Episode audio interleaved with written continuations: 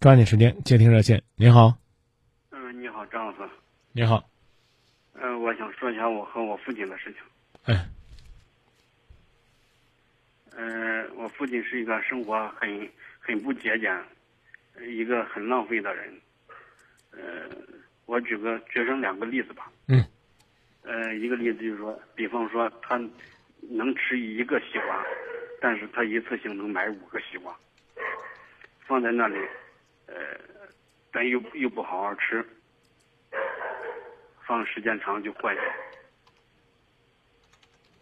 呃，还有一个例子就是说，你比方说早上起来刷牙洗脸，呃，他从开始刷牙洗脸，就把那个水龙头打开，一直一直到洗完脸、刷完牙，呃，他才把那个水龙头关掉。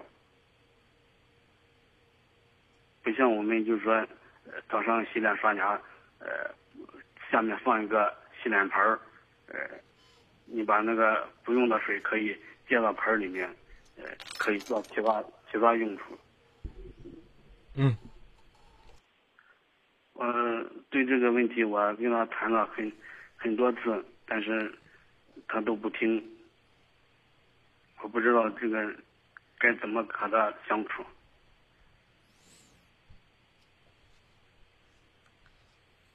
说了不听就慢慢说呗，这还有什么不能相处的？跟他说，他总感觉着就是说，你比方说，他是一个退休城镇职工嘛，他一个月就是说有两千块钱工资，嗯，但就就是说，你呢？啊，我。嗯。我是做服装生意的，嗯，一个月？月收入，呃，三十岁，月收入，呃月收入月收入有个呃一千七八，啊、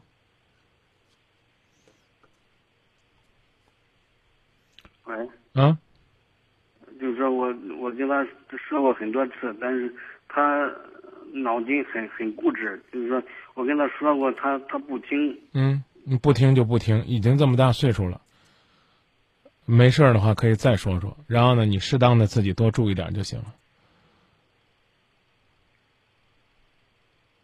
就是说没有别的，就是说跟他怎么解决这件事情。你还想怎么解决？或者你告诉我你想怎么解决？我关键我我不知道该怎么解决。嗯，你如果不想让父亲主动买那么多的瓜，你可以主动去买。你如果不希望呢父亲刷牙的时候一直开着水，你可以主动的去给他接一杯刷牙水，然后呢把牙膏挤上，尝试着和父亲多一些互动和交流。因为我们眼中的那一代人似乎都应该比我们更懂得节俭。因为父亲六十五岁，六十五岁，我们就算他六十四岁，他应该是一九五零年生人，对吧？对，啊对对对，那也是呢，经历了经济困难的时期，经历了很多的物质匮乏的时期，才走到今天。他应该比你更懂得生活的珍贵，啊，今天这个积累下来这个幸福生活的来之不易，那是什么样的一种原因呢？方便问一下您的妈妈、爸爸年轻的时候是个什么样子？啊，他为什么现在是这个样子？你关心过吗？思考过吗？这是我觉得你应该考虑的事情。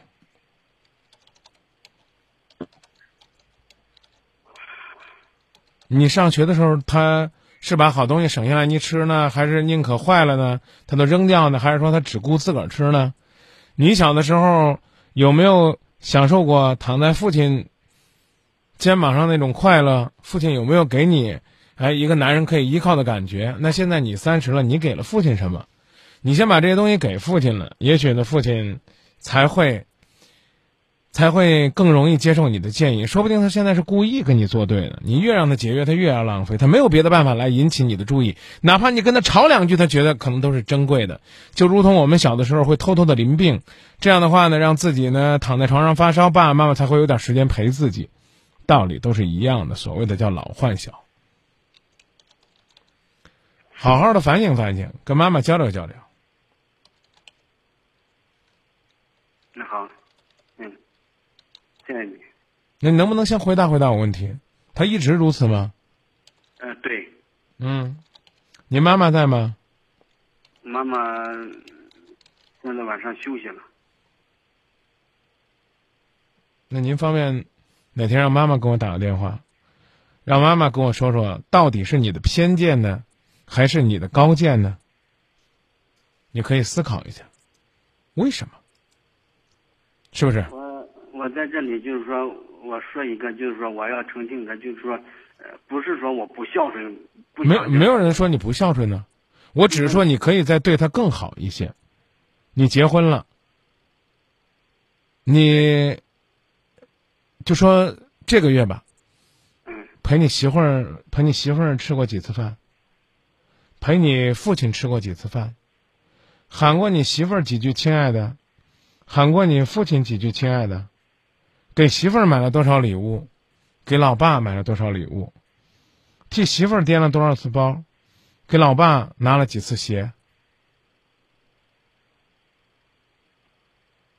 可以关心的再多一些。你跟他像朋友了，你说的东西他就更容易接受，仅此而已，是不是？对，说的很对。那一起努力吧，嗯，一起努力吧，那好，谢谢你。不客气，也谢谢您的信任。好，哎，再见。再见。我们都是好孩子，异想天开的孩子，相信爱